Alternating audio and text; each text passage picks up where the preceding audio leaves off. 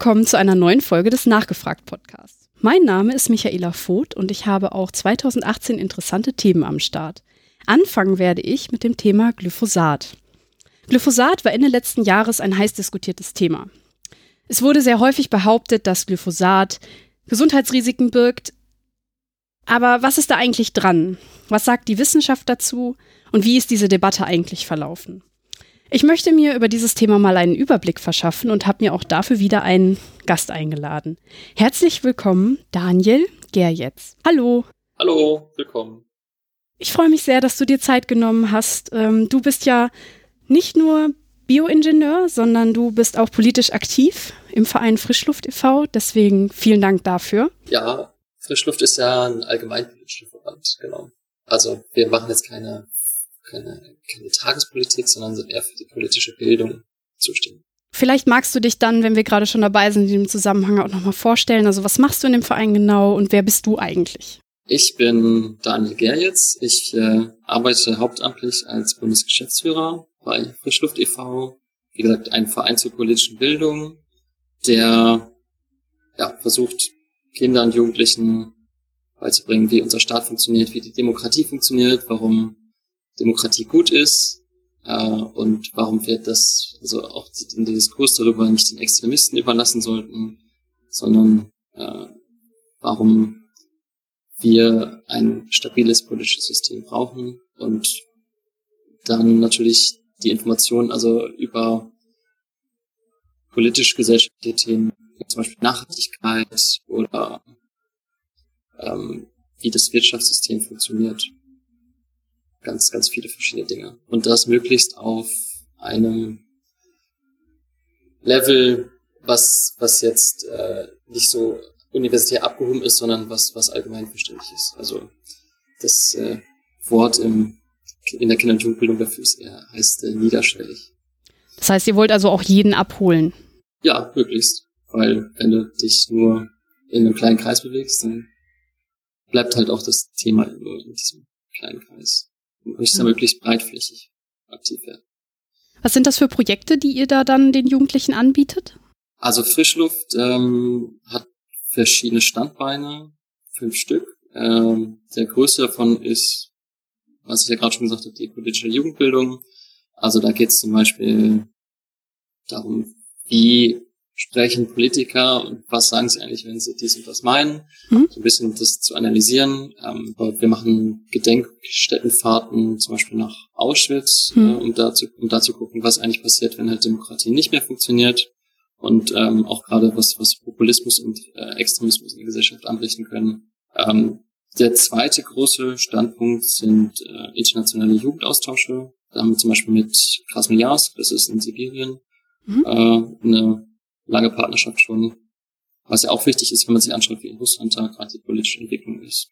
Dann machen wir Qualifizierungsmaßnahmen, also beispielsweise, wie baue ich eine Webseite für meinen Verein, dass der halt im Internet erreichbar ist. Äh, was unsere Landesverbände noch anbieten, sind äh, Jugendfreizeiten mhm. für, also für Jugendliche, die halt jetzt nicht unbedingt ähm, ihren eigenen Urlaub so finanzieren können. Das ist ja auch wichtig, das macht ja auch, machen viele Städte ja auch, dass sie so ein, so ein Freizeitprogramm, Ferienprogramm für Jugendliche anbieten. Ja, klar. Und wir sind noch Träger von Jugendeinrichtungen. Da haben wir ein Zentrum in Hamburg, das Steinjuts, und eins in Bernau bei Berlin. Genau, und das sind so, also das ist die sogenannte offene Jugendarbeit, da haben wir halt Öffnungszeiten und dann können die Jugendlichen hinkommen und zusammen Spiele spielen oder Hausaufgabenbetreuung und so weiter. Ist das immer so, dass die Jugendlichen auf euch zukommen oder geht ihr auch in Schulen oder sind das irgendwelche anderen Programme, wie ihr versucht, an die Leute ranzukommen, die sich für die Programme interessieren? Also es ist natürlich so, wir suchen auch immer nach Möglichkeiten, unsere Informationen und unser Programm äh, möglichst weit nach außen zu tragen. Hm. Das geht über soziale Netzwerke, klar geht über eigene Webseite, das sind aber dann Leute, die sich halt selber informieren. Ähm, das geht über Newsletter und teilweise fragen wir auch bei Organisationen, wo wir wissen, dass die halt Newsletter an interessierte Jugendliche rausschicken, ob sie da mal das eine oder andere ähm, Programmelement aufnehmen können. Mhm. Äh, an Schulen gehen wir nicht so stark. Ich, ist aber prinzipiell äh, bei uns möglich, weil wir, wie gesagt, ja keine Parteipolitik machen. Mhm. Parteipolitischen Organisationen dürfen ja nicht an Schulen gehen, zumindest nicht ohne Einladung. Ähm, aber ohne Einladung macht es auch gar keinen Sinn, zu gehen. Wenn du an eine Schule kommst, dann stehst du da rum. ja, klar. Ja. Ja, ich hatte jetzt auch eher so an so Vorträge gedacht oder halt, du hast ja gerade gesagt, dass ihr halt auch versucht, ähm, den Jugendlichen beizubringen, wie Politiker sprechen, also ähm, wie Rhetorik funktioniert und so. Und das eignet mhm. sich meiner Meinung nach ziemlich gut auch äh, für bestimmte Schulbereiche. Also ähm, gerade das sollte man ja mal irgendwann lernen im, in seinem Leben, dass man das durchschaut. Ja, das Problem da ist natürlich die Förderstruktur, also wir werden gefördert vom Bund und Schule ist ja Ländersache. Also mhm. du kannst nicht so, einfach ja, äh, mit Bundesmitteln quasi ins Land gehen. Je nachdem, wie das jetzt aussieht, ähm, die Sondierung, also das ist ja brandaktuell gerade. Ja. Die haben jetzt, die SPD hat ja beschlossen, dass jetzt Koalitionsverhandlungen aufnimmt und ein Punkt da drin ist ja auch, der, dass dieses Kooperationsverbot ein bisschen aufgeweicht werden soll.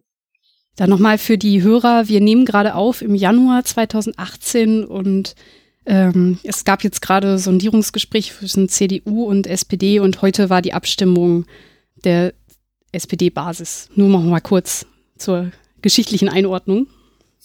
Ja, also gibt es auch quasi alltagspolitische Themen, die ihr dann als Beispiele ranzieht oder wird das doch eher dann allgemein äh, und geschichtlich, also welche Methoden benutzen Politiker, was passiert äh, in der Demokratie oder werden da auch all, also wirklich alltägliche Themen besprochen? Also Alltagspolitik, äh, klar, das ähm, ist halt nur bei uns nicht so schnelllebig. Ach, beispielsweise, ja, beispielsweise dieser Orkan Friederike, ne? also mhm. da würden wir jetzt keine zwei, zwei Wochen später ein Seminar machen, irgendwie äh, Katastrophenvorbereitung in Deutschland, sondern wir müssen unser Programm ungefähr ein Jahr vorher eigentlich fertig machen. Ah, okay.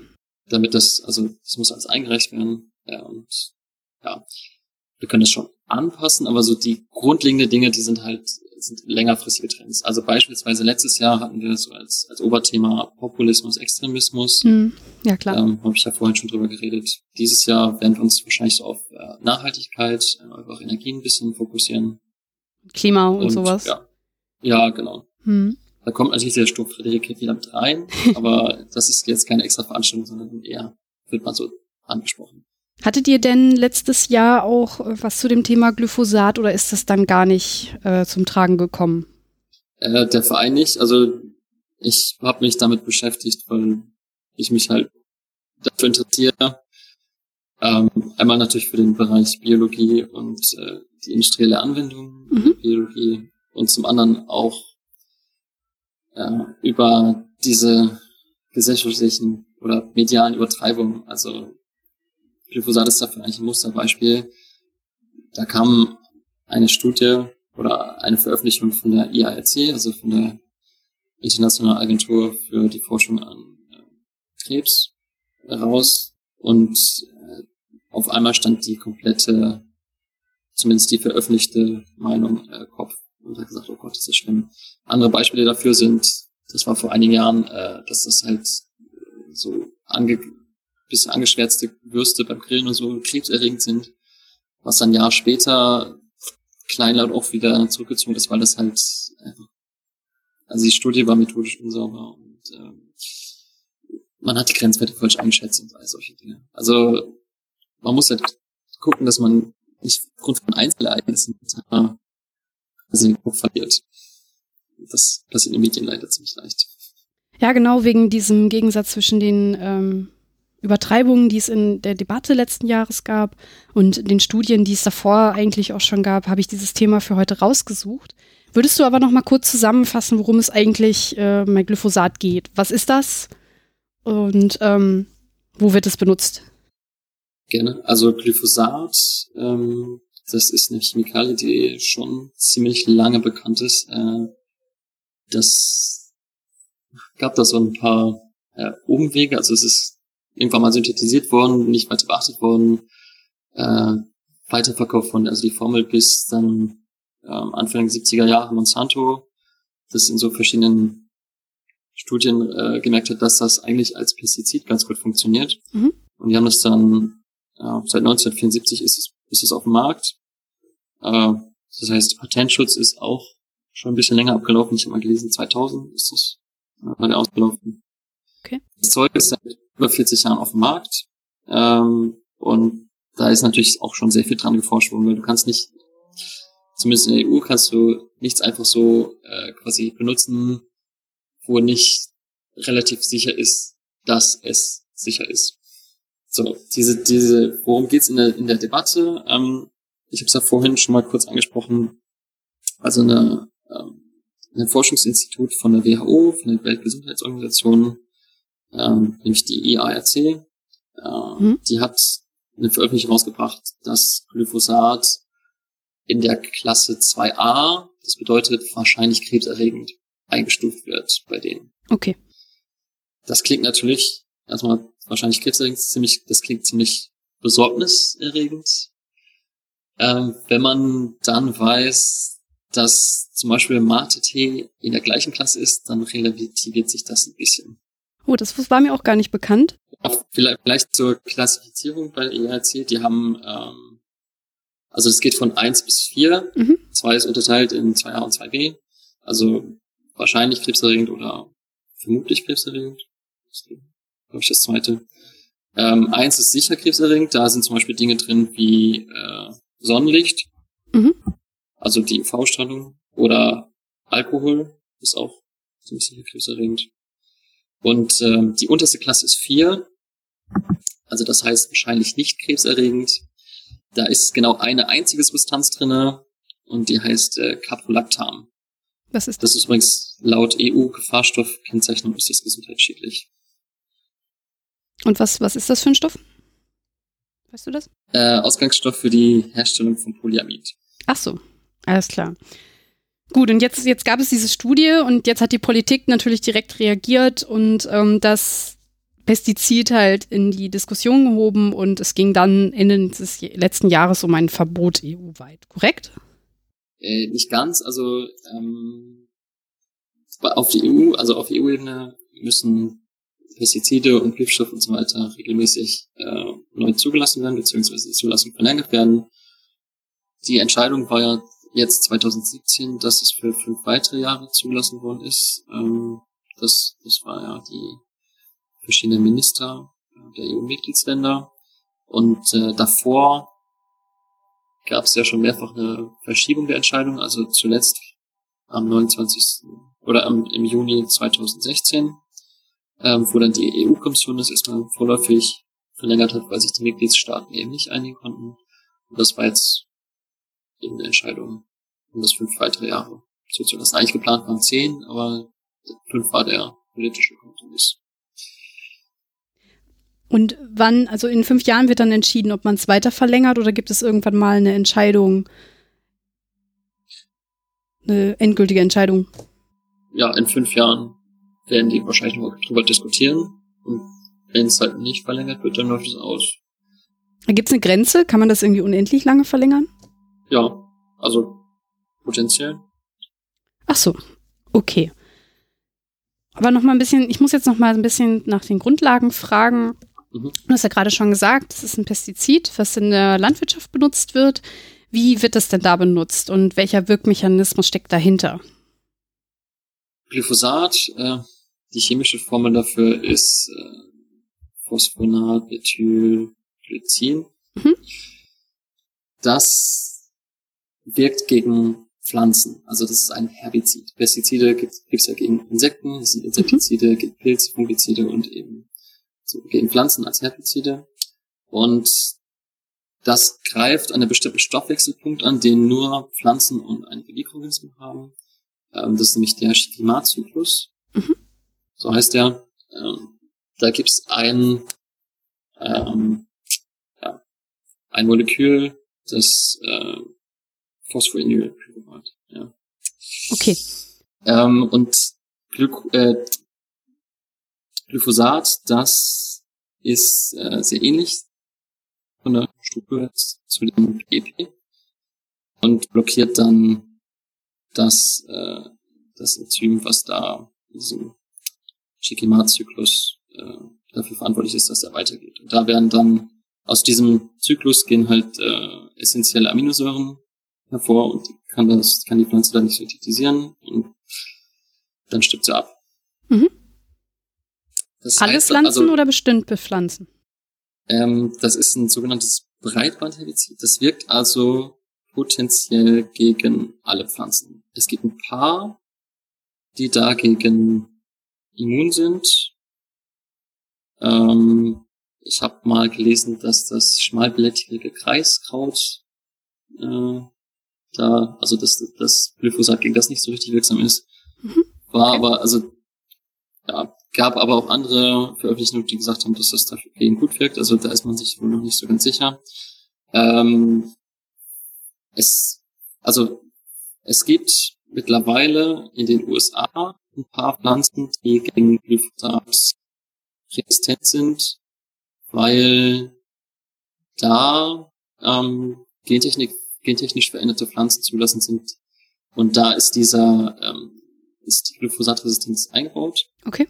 Das heißt, da wird Glyphosat ähm, mehr angewandt als bei uns.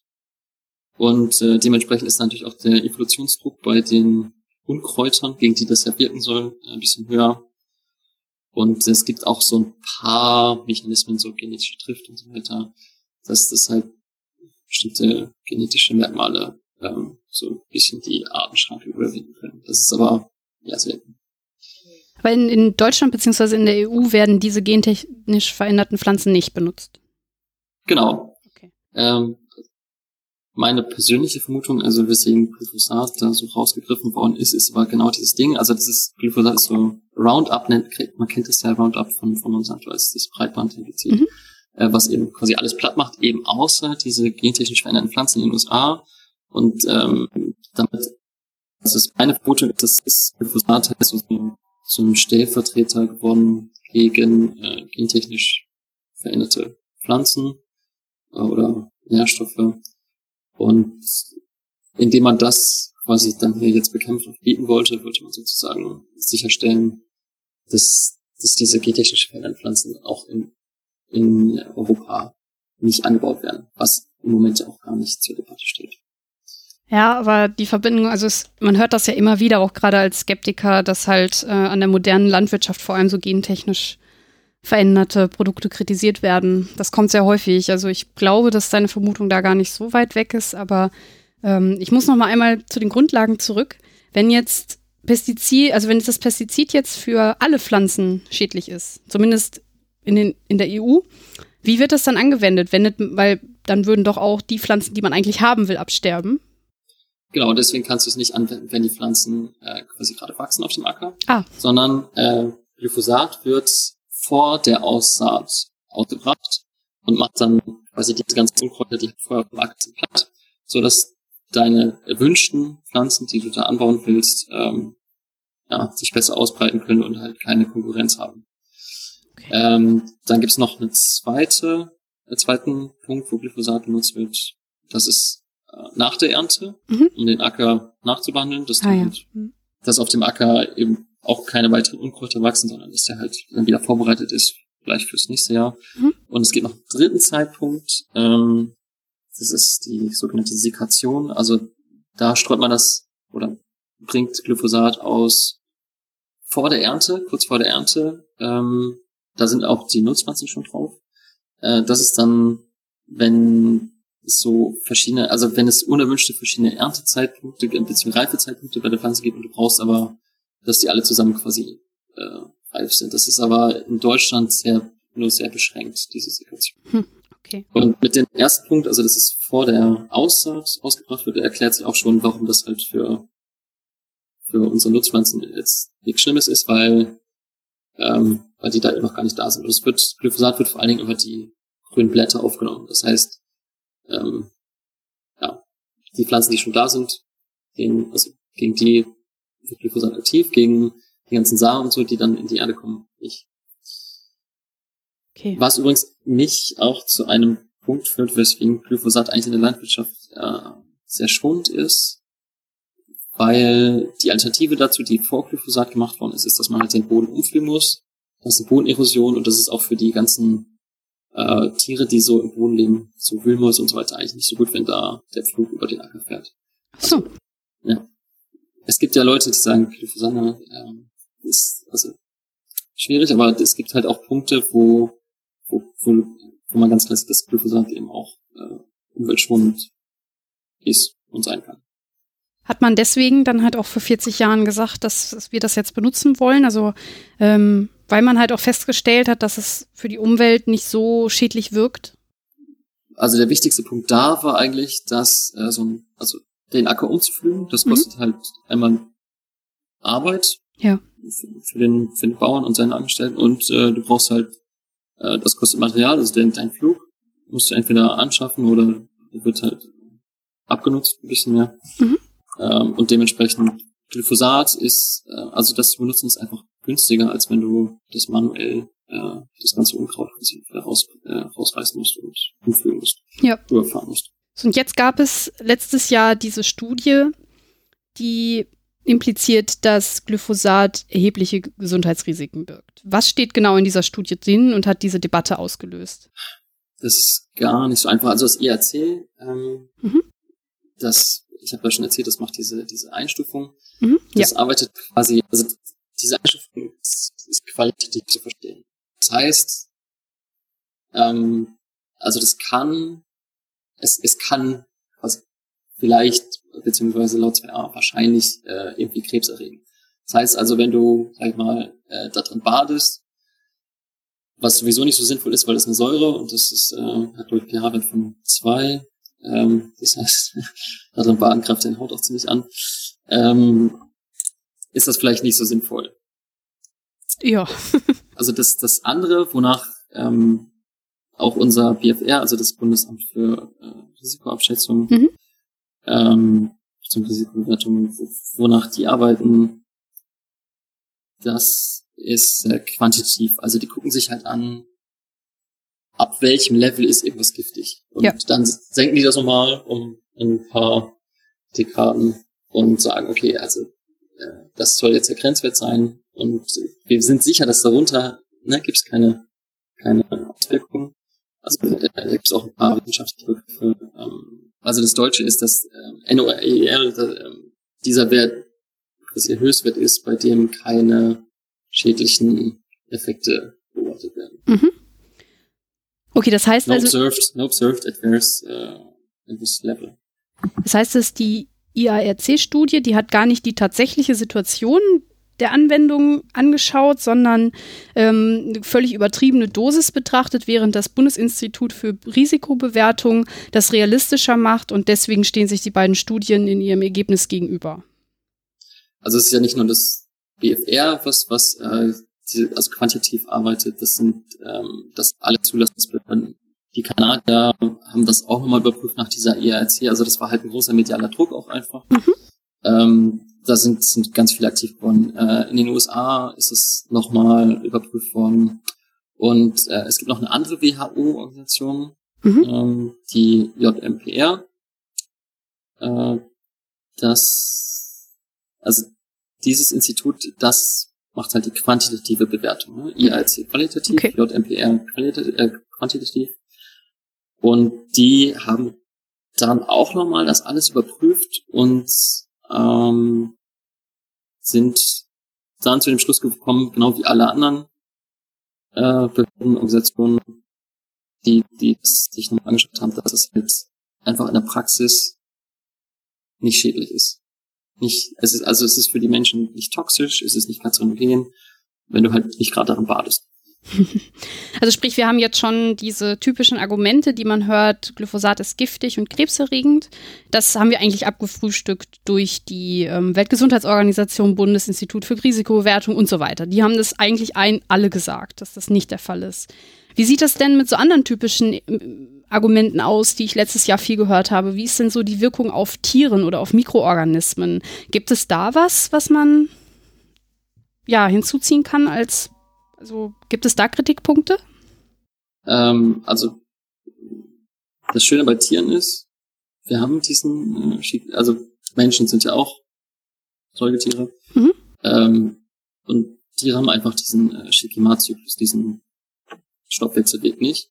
Okay. Das heißt, äh, es kann da nicht angreifen.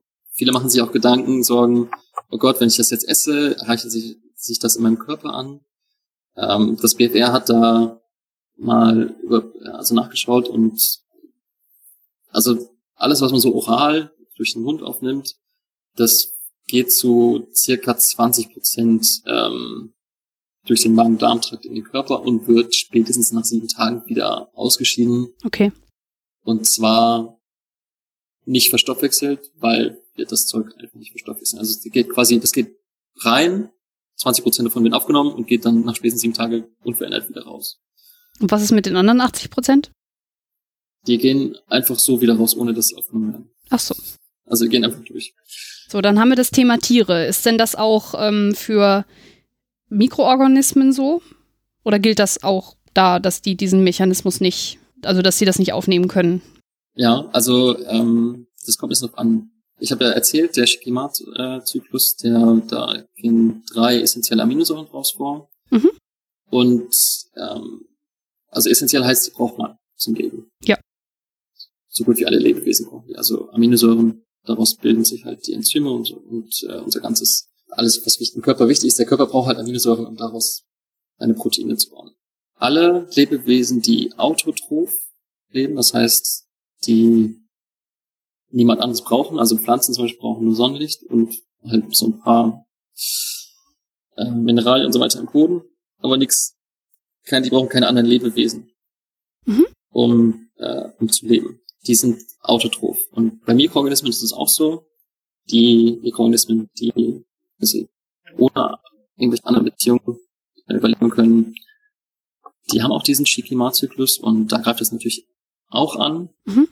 Ähm, es gibt aber auch ganz viele Organismen, die Glyphosat abbauen, weswegen das äh, auf dem Acker, äh, es gibt eine, also die Halbwertszeit äh, ist, ist untersucht worden, das sind ungefähr 14 Tage.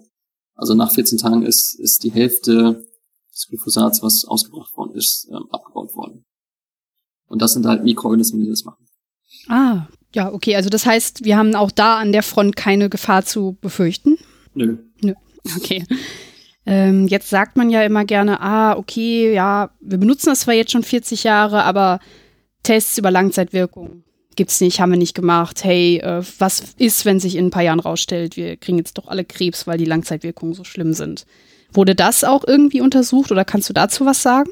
Also 40 Jahre ist ja schon an sich äh, quasi äh, also ein langer Zeitraum. Mhm. Und natürlich sind Langzeitstudien gemacht worden. Ah, Ähm, ja. Da gab's halt nichts Auffälliges. Vielleicht mal ganz kurz zurück zu, ähm, also ob das jetzt schädlich ist für Tiere, Pflanzen und so weiter. Mhm. Ähm, es gibt ja immer dieses Argument, äh, Glyphosat schränkt die Biodiversität ein. Hat, glaube ich, auch das, äh, das Bundesumweltamt äh, rausgebracht.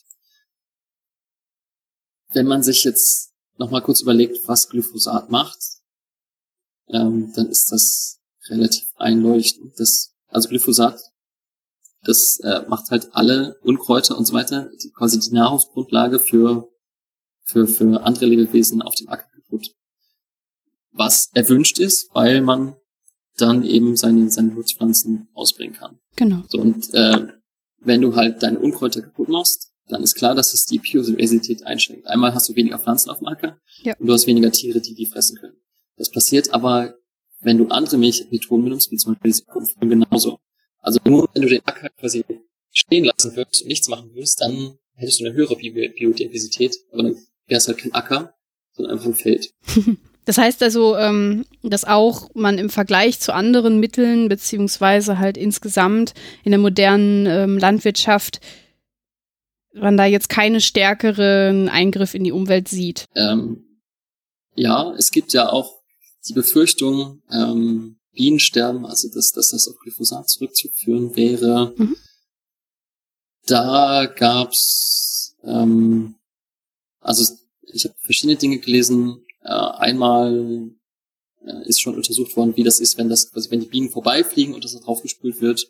Mhm. Ähm, das ist bis zu einem, bis zu einer Konzentration, glaube ich, von 100 Mikroliter pro Biene äh, kein Problem. Ist jetzt, also wenn das so fein dosiert ist, ist es, ne, ist es auch da unwahrscheinlich. Okay. Und das andere ist, ähm, es gibt eine Studie, die halt so die verschiedenen Auswirkungen von Pestiziden jetzt im Allgemeinen auf äh, Bienen untersucht hat.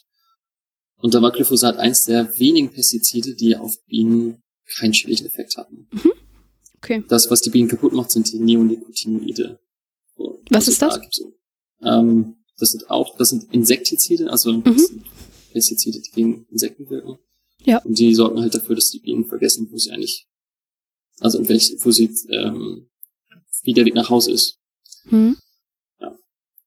Und wäre denn jetzt ähm, dieses Insektizid etwas, was man dann benutzen würde, wenn man keinen Zugang mehr zu Glyphosat hätte, oder stehen die sich gar nicht gegenüber? Äh, nee, die stehen sich eigentlich nicht gegenüber, weil gesagt, Glyphosat wirkt gegen Pflanzen und äh, die Nicotinoide, die wirken gegen Insekten. Ich frage, weil ähm, von skeptischer Seite wird sehr häufig gesagt, wenn es in diese, um diese Glyphosat-Diskussion geht, dass man, äh, wenn man Glyphosat verbietet, dann also eigentlich viel stärkere Substanzen und unbedenklichere Substanzen greift. Hm, wie würdest du zu dem Argument stehen?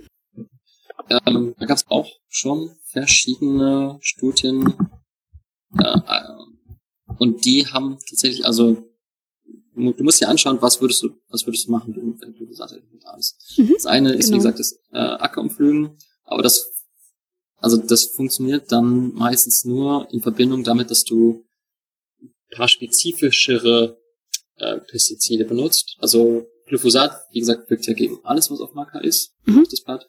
Und dann musst du halt, je nachdem, welcher Zeitpunkt gerade ist, musst du mehr Pestizide einmal ausbringen und verschiedene. Ja. Und dadurch, dass du dann einfach viel mehr verschiedene auch ähm, Angriffspunkte benutzt, gibt's auch viel mehr Selektionsdruck, dass, dass halt Resistenzen dagegen sich entwickeln. Also Glyphosat, das ist halt, das wirkt an so einem grundlegenden äh, Stoffwechselzyklus, deswegen gibt's da relativ wenig Resistenzen. Ähm, und je mehr du aber das spezifischer machst, desto eher gibt's dagegen ähm, ja, Resistenzen und du musst dann mehr ausbringen, du musst immer weiter forschen und äh, das wird halt alles auch sehr viel teurer. Einmal mhm. für den Bauern und im Endeffekt auch für den Konsumenten. Okay, also auch das Argument können wir eigentlich entkräften. Wieso sagen denn jetzt trotzdem so viele Leute, ja, bitte Glyphosat wollen wir nicht? Was, was, was glaubst du, was dahinter steckt? Was, was dahinter steckt? Also es gibt ja diese grundlegende Skepsis gegen Chemie. Mhm. Ähm, ist natürlich so, die meisten wissen nicht genau, was ist jetzt, also Glyphosat, das klingt halt erstmal so, als würde man das, als, als wäre das irgendwie was, was komplett äh, Absonderes. Und äh, gegen alles, was man nicht kennt, hat man erstmal ein bisschen selbst die besten Gibt ja das schöne Sprichwort, was der Bauer nicht kennt, das frisst er nicht. Da muss ich auch gerade dran denken, ja. äh, also das ist ist ja auch äh, sag mal, evolutionspsychologisch ganz sinnvoll, hm. weil wenn du irgendeine Pflanze nicht kennst und du hast sie einfach früher einfach so gegessen, die war vielleicht giftig, dann bist du gestorben. Das heißt, ja. da hat sich dein, dein, da sind deine Gene schon mal aus dem Genpool ausgeschieden. Und der, der gesagt hat, ah, ich guck erst mal, ähm, ich bin ein bisschen vorsichtig, der konnte sich dann fortpflanzen und konnte als seine Gene weitergeben. So, also am Anfang ein bisschen skeptisch zu sein, ist mit Sicherheit nicht verkehrt. Vor allem, weil es ja auch in der modernen Landwirtschaft ja durchaus Dinge gibt, wo man halt auch Kritik anbringen kann. Also nur halt, man muss sich halt fragen, ob man das gerade an der richtigen Stelle tut. Klar, du, kannst, also, du kannst an vielen Stellen Kritik angehen. Äh, du kannst meine, wenn du dir den Autoverkehr anschaust, kannst du auch sagen, okay, das sind halt ne, ähm, Abgase, dann die Verkehrstoten und so weiter. Ja. Da musst du halt gucken, also was ist die Alternative? Möchtest genau. du eine Kutsche fahren? Oder das ist, das ist, das ist ja alles auch eine Risikobewertung. Und ähm, da, also da haben wir das alles, wenn wir jetzt alles, was wir essen, erleben, machen und so weiter, selber bewerten wollten, dann könnten wir, also dann kämen wir gar nicht mehr zum Schlafen und auch nicht mehr zum Arbeiten. und für unsere Freunde nicht mehr treffen. Das heißt, es gibt da ja auch ein paar Experten für, ein paar mehr sogar, ja. äh, an die wir das auslagern. Das, das machst du ja in modernen Gesellschaft so. Und ähm, da kommt jetzt die Sache mit dem Vertrauen ins Spiel. Also die müssen halt unabhängig sein, aber das sind Institutionen wie das BFR. Ne? Die sind mhm. damals, die sind glaube ich äh, unter Rot-Grün, also auch von den Grünen als äh, war auch, man würde sagen, umweltschutzaffine Partei ähm, gegründet worden und äh, da ist auch sehr auf eben auf die Neutralität geachtet worden. Also ja. staatliche Organisation. In Deutschland zumindest würde ich sagen, dass wir, dass wir da relativ sicher sein können, dass der Staat halt uns jetzt nicht bescheißt. Mhm. Ähm, ja. Und ja, wenn, wenn, äh, also diese ganz verschiedenen Experten, ne, also wie gesagt auch weltweit, wenn die halt zu dem Schluss kommen, okay, das ist safe, dann können wir, auch wenn wir uns da jetzt nicht tief mit be beschäftigt haben, eigentlich schon auch dem Glauben schenken.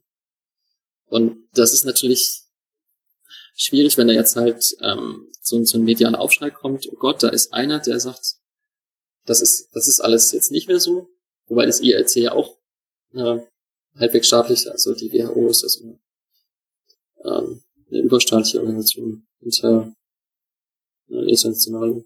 Da muss man aber, also da erwarte ich aber eigentlich auch von, von Journalisten, dass sie halt nicht einfach alles abschreiben, sondern die werden auch dafür bezahlt, ein bisschen äh, Recherche zu machen, dass sie dann halt mal gucken, okay, also was heißt das jetzt eigentlich? Ja. Und das ist das, was da äh, oft leider zu kurz kommt. Ich meine, die Welt ist sehr schnelllebig geworden und äh, der, der irgendeine Neuigkeit zuerst rausbringt, ist halt der, der damit dann auch naja, zitiert wird, am meisten Umsatz macht und so weiter, aber das sollte nicht dazu führen, dass das halt falsche Informationen oder unvollständige Informationen äh, nach draußen. Es gibt ja dieses, es gibt ja dieses Sprichwort Bad News are Good News. Das führt natürlich auch dazu. Also so alarmistische Meldungen, die werden halt auch mehr gelesen. Das bringt dir halt mehr Umsatz. Glaubst du also, denn, dass die Journalisten das Mut, also dass es, dass sie wirklich die Schlagzeile haben wollen, oder denkst du, dass sie es zum Teil einfach gar nicht besser wissen? Also wie gesagt beides. Einmal einerseits, ähm, wenn du hörst, oh Gott, also ein Stoff oder ja eine Chemikalie, die quasi überall angewendet wird, in Deutschland sind auf 40 Prozent der Äcker, mhm. ähm, ist auf einmal krebserregend, also ganz schlimm. Dann hast du natürlich die Schlagzeile vor Augen und äh, freust dich, dass du dann, also dass das absehbar ganz viel gelesen wird, dass du also ähm, einmal einen guten Werbeumsatz hast, dass deine Zeitung sagt, hey, gut gemacht. Äh, und andererseits hast du natürlich auch gerade bei Online-Medien ähm, dann im Rücken, du musst halt schnell sein, weil wenn du der dritte, vierte bist, der das veröffentlicht, dann haben es halt alle schon gelesen, dann interessiert es niemand mehr. Das ist, ja, und da hast du halt, wenn du schnell sein musst, hast du halt nicht so viel Zeit für eine grundlegende Recherche. Ja, was ich mich in solchen Momenten immer frage, ist, so die echte, in Anführungszeichen, echte Schlagzeile ist ja eigentlich auch nicht ohne. Also halt, ähm, man kann auch Sensationsjournalismus betreiben, wenn man nicht übertreibt in eine Fake News-Richtung. Ähm, also mir ist es immer irgendwie nicht klar, wie es dazu kommen kann, dass die Medien da so mit umgehen. Also, weißt du, was ich meine? Also es, es gibt ja verschiedene Möglichkeiten, Meinung zu formen oder auch einen ja. Artikel zu schreiben. Und wenn du, also eine Sache ist halt, welche Informationen veröffentlichst du und welche lässt du weg. Mhm. Und wenn du in so einem Artikel halt nur schreibst, äh, WHO-Organisation, Institut IARC, das äh, veröffentlicht, Glyphosat ist wahrscheinlich krebserregend. Das wahrscheinlich schreiben halt, sie nicht oder? Äh, einmal das, ähm, aber allein das ist ja schon mal eine Nachricht, wo jeder sich denkt, oh Gott, was ist jetzt los? Wenn, das heißt, du lässt einfach weg, dass, dass, dass das quasi nur eine qualitative Aussage ist und dass quantitativ, also bei dem, was du zu dir nimmst, für dich überhaupt gar keine Gefahr besteht.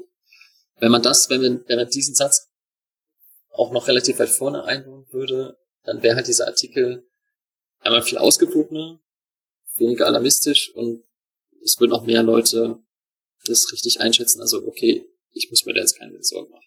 hm. dann wäre das, halt mehr eine wissenschaftliche Erkenntnis. Wobei auch bei dieser ERC-Studie, ich habe da ein bisschen was zu gelesen, ähm, also meist, oder das ist ja eine Übersicht, also die haben verschiedene Studien sich angeschaut und mhm. die haben Glyphosat meist nicht in Reinform benutzt, sondern ähm, halt so, wie sie es bekommen haben. Und da sind, sind meistens Zusatzstoffe bei. Okay. Äh, oft, oft sogenannte äh, Netzmittel.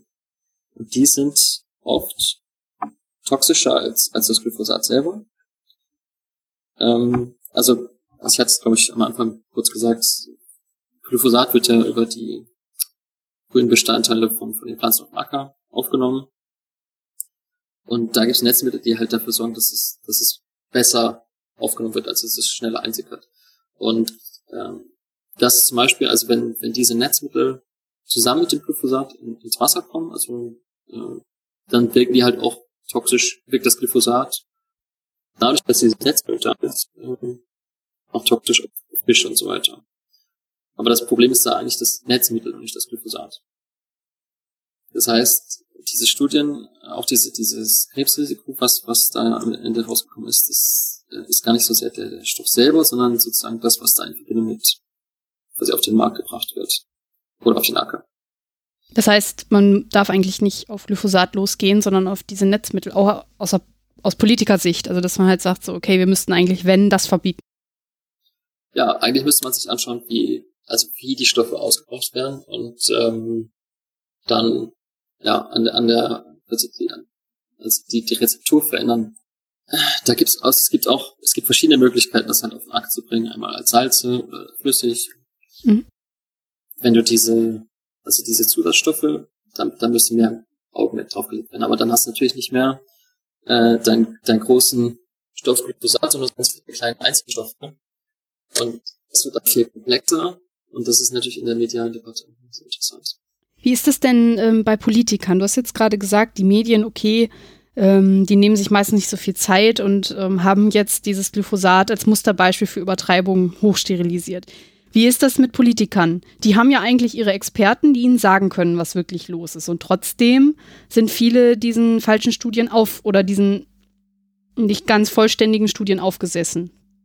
Wie kann das sein? Also, du hast ja als Politiker Einmal, je nachdem, wo du bist. Wenn du im Ministerium bist, hast du natürlich den Ministerialapparat. Äh, Wenn du Abgeordneter bist, dann hast du deine wissenschaftlichen Mitarbeiter. Hm? Die müssen sich aber natürlich auch informieren. Äh, als, als einfacher Abgeordneter, du musst dich auch ein Thema erstmal einarbeiten. Also, ja, klar.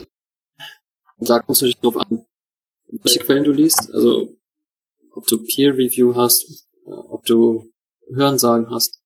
Und es gibt natürlich auch ähm, Lobbyisten. Lobbyismus ist, ist, ja, ist ja nichts Schlechtes. Das, also, das heißt ja erstmal nur, dass du Leute hast, die Interesse daran haben, dass Informationen, die sie haben, äh, zu den richtigen Entscheidungen kommen. Und gerade jetzt im Thema Glyphosat ist aber, es ist das große Problem, ähm, dass die NGOs, Nichtregierungsorganisationen wie NABU, äh, die haben halt auch bezahlte Auftragsforschung gemacht, wo, wo sie, also wo von ihnen gewünschtes Ergebnis quasi am Ende rauskommen mhm. soll. Also was, das ist das, was sie selber oft kritisieren an Auftragsforschung. Aber also ne, ähm, die haben halt so Studien in Auftrag gegeben und da ist dann am Ende rausgekommen, also Glyphosat ist schlecht aus den und den Gründen. Und äh, diese, diese Studien haben halt meistens äh, einfach der wissenschaftlichen äh, Überprüfung stattgehabt, weil die äh, war nicht reproduzierbar da waren methodische Mängel und äh, da waren keine kontrollierten Bedingungen. Warum haben diese, ähm, also warum gibt es da dieses Interesse gerade gegen Glyphosat? Wollen diese Unternehmen oder wollen da bestimmte Unternehmen Geld mit anderen Mitteln machen oder woran liegt das? Also das war jetzt erstmal die NGOs, nicht Regierungsorganisationen. Die leben natürlich von Aufmerksamkeit. Mhm. Äh, und also NABU, wie gesagt, auch so eine Umweltorganisation, also die sagen halt, sie wollen, sie wollen die Umwelt schützen. Mhm. Klar, Pestizid, also irgendwas, was gegen Pflanzen wirkt, macht halt Pflanzen kaputt. Äh, dementsprechend haben die natürlich auch nichts daran, dass möglichst wenig Pestizide eingesetzt werden.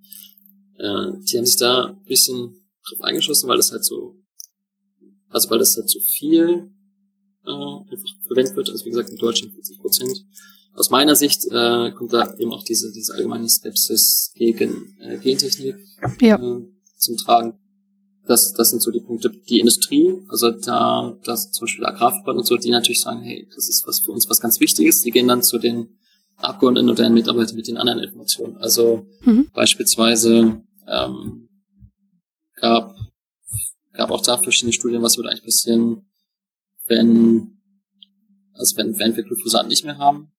Äh, da hat zum Beispiel eine Studie in der, für die, für die Europäische Union ähm, errechnet, dass das ungefähr 14,5 Millionen Tonnen weniger Ertrag äh, rauskommt, wenn du halt Glyphosat durch, durch andere äh, Mechanismen und so weiter ersetzen würdest. Mhm. Oder also das müsstest du dann halt deine bebaute, deine, deine Ackerfläche ausbreiten. Ja. Glaub, um ein paar Millionen Hektar. Wo du dann weniger Wiesen hättest. Weniger, da hättest du dann halt auch weniger Biodiversität, Biodiversität. Ja, was ja auch nicht so gut wäre. Ja. Ja. ähm, okay, was kann ich denn jetzt als normale Person dann tun? Also wir wissen, wir haben jetzt schon rausgearbeitet, dass es mit den Medien an vielen Stellen schwierig ist, Zeitdruck, ähm, sie wollen übertreiben, um eine gute Schlagzeile zu kriegen, Clickbaiting, andere Dinge. Der, die Politiker sind zum Teil beeinflusst, ähm, haben dann aber vielleicht auch Arbeiter, die nicht gut genug bezahlt werden oder nicht genug Zeit haben. Was kann ich denn jetzt tun, wenn ich jetzt eine Debatte habe und mich da einlesen will? Wie komme ich da zu einer wissenschaftlich gut fundierten Meinung?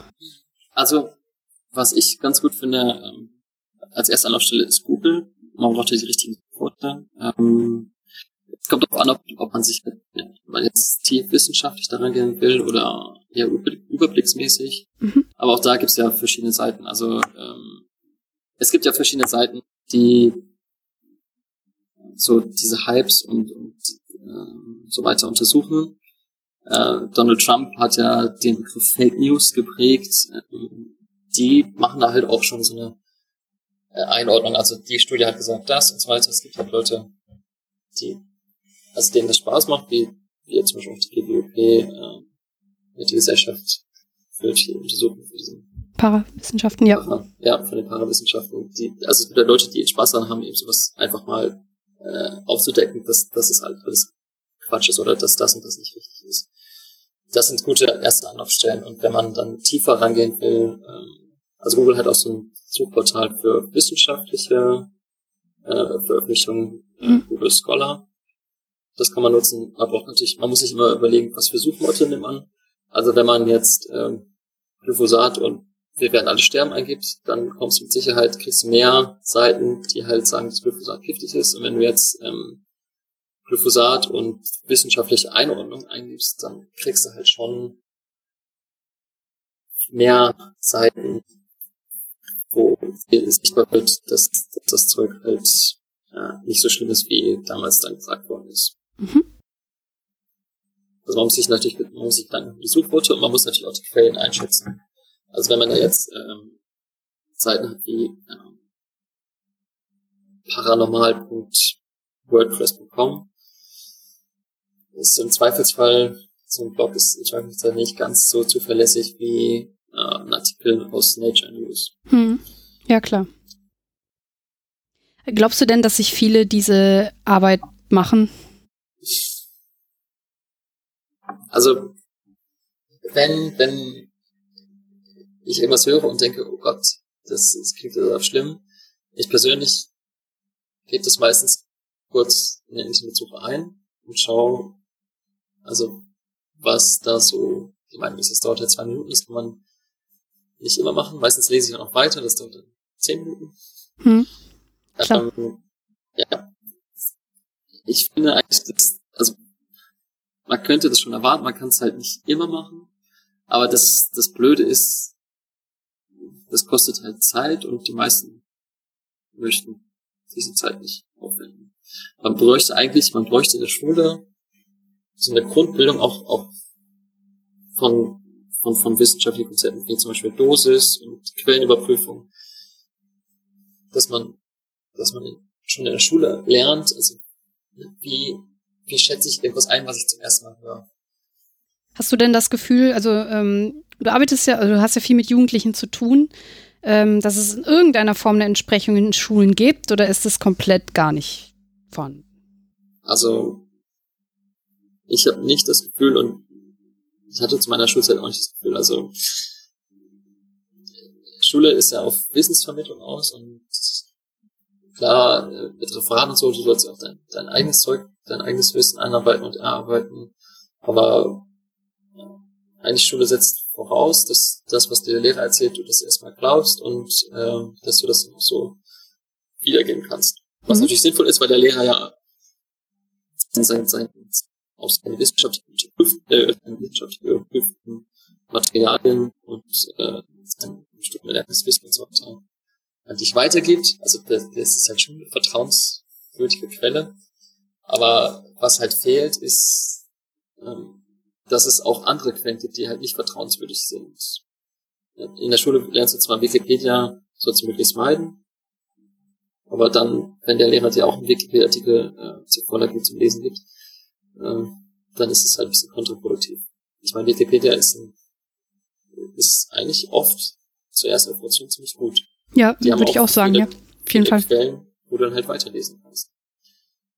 Vor allem hat Wikipedia ja. auch eine äh, Linkliste, wo man halt nähere genau. Informationen bekommt. Also halt, ich finde, ähm, also wenn ich damals Referate gemacht habe, habe ich mich an diese Vorgabe eigentlich nie gehalten. Ich habe ähm, Wikipedia aufgerufen, mir einen Überblick verschafft und dann diese Links, die es unten gab, benutzt, um ähm, tiefer einzusteigen.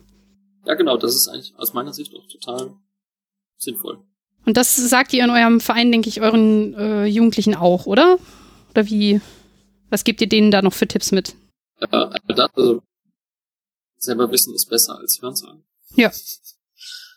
Und ja, dass man halt, also brauchst halt eine Einschätzung, was ist, was ist vertrauenswürdig und was nicht. Es gibt auch Studien, die, äh, also so eine Einzelstudie ist immer schwierig. Wenn wir jetzt wieder zum Thema Glyphosat kommen, es, mhm. es gibt auch eine äh, Einzelstudie ähm, von einem von einer amerikanischen Universität zusammen mit äh, chinesischen äh, Hospital dass Glyphosat gegen Krebszellen wirkt und normale Zellen nicht beeinflusst. Das ist also quasi äh, eine krebsheilende Wirkung hat. Ja. Wenn du das jetzt als Einzelstudie nimmst und äh, daraus ableitest, dass Glyphosat Krebsheilmittel ist, kannst du machen, aber das ist eben nur eine einzelne Studie. Äh, da solltest du vielleicht warten, ob das andere bestätigen und äh, die auch anschauen, wie die Methoden also waren. Ja, also die haben, die haben Krebszellen genommen und die haben immortalisierte, äh, normal, in Anführungszeichen normale äh, Zelllinien genommen. Also immortalisiert heißt auch, dass es Krebszelllinien sind. Ne? Mhm. Äh, ja, nicht, also nicht ganz. Aber so, und die, die also diese normale, diese in Anführungszeichen normale Zelllinie, die ist halt nicht betroffen gewesen von Glyphosat und äh, die Krebszellen sind halt daran zugrunde gegangen, weil die haben hm. riesen, die haben riesen Energiebedarf. Äh, ich habe ja gesagt, ähm, Glyphosat, da, also das ist so ein bisschen, also da hängt halt das, das die, die Aminosäure mit dran. Und äh, das ist auch ein Energielieferant für die für, für diese Krebszellen und die konnten dann auf einmal das kein nicht mehr produzieren ähm, aufnehmen, weil das, weil die Rezeptoren blockiert waren sind. Dementsprechend dann die, haben die da Probleme gehabt. Hast du das Gefühl, also ähm, dass man diese Studie reproduzieren kann oder kannst du jetzt schon ein paar Schwächen irgendwie nennen, die da, die dir direkt ins Auge gesprungen sind, als du es dir angeschaut hast? Also unter den Bedingungen, die sie da hatten, kannst du die reproduzieren. Mhm. Das Problem ist halt, also einmal, wie die Zellen mit Glyphosat in Kontakt kommen und äh, was für Zellen du nutzt. Mhm. Also ja. Ja. Okay, also fassen wir zusammen, das ist erstmal eine Einzelstudie. Da müsste man jetzt erstmal warten, ob sie reproduziert wird und ob quasi eine tatsächliche Situation abgebildet wird. Ja, genauso wie eine Studie, äh, wo Glyphosat in Hühner Hühnereier injiziert worden ist und äh, es dann dazu Missbildung und so weiter kam, mhm. äh, wo die Autoren rausgefolgert haben, gefolgert haben, dass Glyphosat jetzt sofort verboten werden sollte, weil es halt äh, beim Wachstum von, von Embryonen äh, schädlich ist. Aber die haben es halt direkt injiziert und es gab auch verschiedene, es gab auch schon davor diese Versuche, zum Beispiel mit Koffein, und da ist das gleiche aufgetreten. Ähm, das heißt, du müsstest eigentlich auch Kaffee verbieten. Wenn du jetzt aber weißt, dass, dass einmal, dass es, dass es halt total unrealistisch ist und dass das zweite ist, äh, dass die halt das sehr konzentriert reingehauen haben, dann kommt wieder dieses Dosiskonzept äh, zur Geltung. Also ich meine, das wusste ja schon Paracelsus, äh, 1437, der hat gesagt, alle Dinge sind Gift und nichts ist Gift. Allein die Dosis macht, dass es kein Gift ist. Dann kannst du halt auch einschätzen, dass das einmal in der Natur so nicht auftritt und zum Zweiten, dass, dass es halt mit Sicherheit nicht gut ist, auch wenn du, wenn du konzentriert äh, destilliertes Wasser da reingejagt Ja, ich finde, das äh, trifft es auch ganz gut. Also man sagt ja immer, die Dosis macht das Gift. Mhm. Das ist übrigens, also wenn wir jetzt gerade bei Wasser sind, ähm, wenn du zu viel Wasser in zu kurzer Zeit trinkst, dann stirbst du auch. Ja, ja, ich habe hab das auch schon mal gehört. Ja, liegt daran, weil das äh, deine Zellen dann halt ein bisschen aufquellen, also destilliertes Wasser hat halt keine Salz und so weiter, in deinen Zellen mhm. sind sehr viel Salze drin, das heißt, die ziehen das Wasser an und ähm, das passiert auch im Gehirn, dadurch schwillt es an, Druck gegen deinen Schädel, du wirst ohnmächtig und stirbst. Dafür musst du aber sehr viel in kurzer Zeit trinken. Ich hatte, glaube ich, mal gehört, 8 Liter oder sind es sogar 16 Liter, irgendwie, irgendwie so? Ich hatte gehört 5 Liter weniger als, als 15 Minuten, aber ähm, ich glaube, das will auch keiner wirklich austesten. Na gut, ähm, haben wir zum Thema Glyphosat noch was vergessen, was dir jetzt spontan noch so einfällt? Also zusammenfassend kann man eigentlich sagen, Glyphosat ist relativ umweltfreundlich, wenn man sich die Alternativen anschaut. Es ist billig, was natürlich die Industrie freut und am Ende den, den Verbraucher. Es ist effektiv, mhm. weil es den Acker halt von Unkräutern freimacht. Und das ist ein Mittel, was es schon seit mehr als 40 Jahren gibt. Das ist also auch ziemlich erprobt. Wo man ein bisschen schauen muss, sind die, die Zusatzstoffe, wo man generell auch bei anderen Pestiziden und bei anderen Mitteln drauf schauen muss. Nicht das Pestizid selber, sondern wie es angewendet wird. Ja. Da wäre, glaube ich, mehr Leuten mitgeholfen. Das ist doch ein gutes ähm, Schlusswort beziehungsweise eine gute Schlusszusammenfassung zum Thema Glyphosat bedanke mich bei dir, dass du mir schon mal den Überblick gegeben hast. Dann kommen wir zum letzten Teil der Sendung. Letzter Teil, okay. ich gebe ja immer meinen Gästen ein Horoskop mit auf den Weg. Dazu bräuchte ich dein äh, Geburtsdatum. Okay. Horoskop, ja, die sagen ja immer alles und nichts gleichzeitig. Das heißt, du kannst, äh, kannst dich auf jeden Fall drauf verlassen und es gleichzeitig komplett in Abrede stehen. Ähm, mein Geburtsdatum ist der 23. Mai. Ist laut meinen Erkenntnissen Zwillingen das Sternzeichen.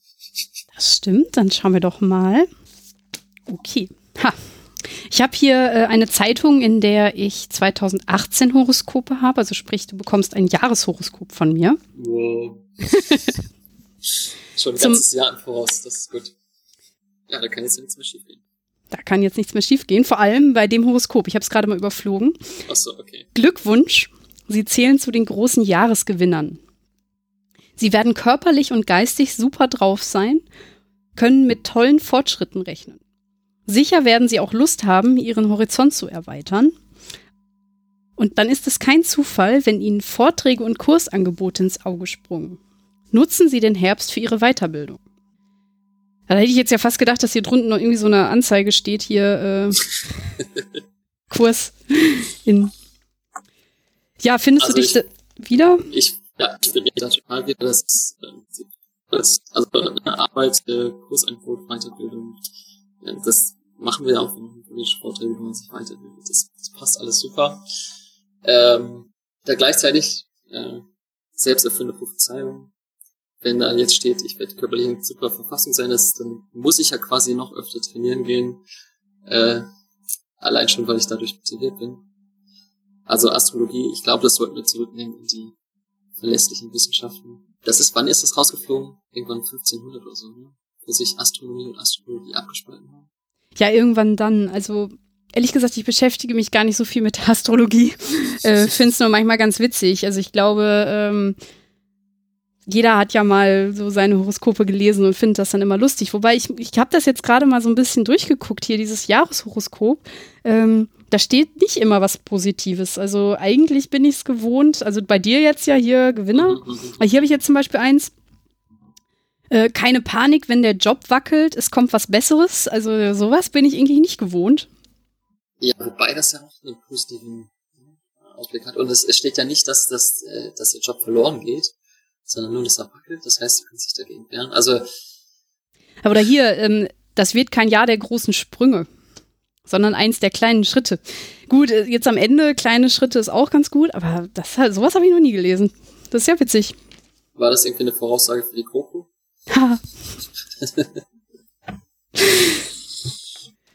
Ja, okay. Ähm, ich bedanke mich sehr bei dir, dass du dir die Zeit genommen hast. Und wie ich eben schon gesagt habe, dass du so ein bisschen Überblick in dieses doch sehr verwirrende Thema gebracht hast. Also zumindest äh, war die Diskussion nicht immer leicht. Ähm, vor allem, wenn man ähm, Überblicke bekommen wollte, hat man doch eher dann diese übertreibenden Artikel finden können. Ich danke dir sehr, dass du das mit mir eingeordnet hast. Ja, gerne. Ich danke dir für das schöne, für die schöne Stunde, für den Podcast. Kein Problem. Ja. Und euch, liebe Hörer, danke fürs Zuhören. Tschüss.